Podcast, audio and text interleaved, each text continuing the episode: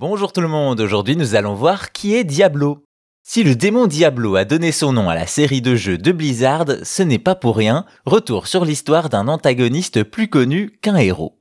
Avant de voir qui est Diablo, voyons ce qu'est Diablo, le jeu. Il est d'abord développé en 96 sur PC et Mac par Condor Software qui deviendra Blizzard North. Au départ, l'idée est un jeu de rôle au tour par tour, mais celui-ci évolue vers un RPG en temps réel au gameplay simple, où l'on clique pour effectuer la plupart des actions, qui consistent principalement à frapper tout ce qui bouge pour XP et récupérer de l'équipement. Une évolution et un système qui donne naissance à un tout nouveau genre, le hack and slash. Le titre devient alors un succès aussi critique que commercial et aura droit à des suites en 2000, 2012 et 2023, des jeux qui mettent en scène des aventuriers certes, mais surtout un diable rouge cornu et cruel, Diablo.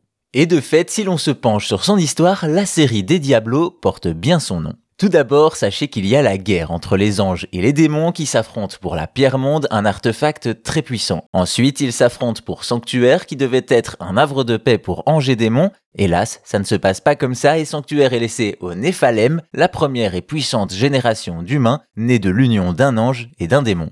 C'est là qu'interviennent les rois des enfers, Diablo et ses frères qui complotent pour utiliser Sanctuaire. Ils y sèment le chaos avant d'être tous les trois enfermés dans des pierres d'âme.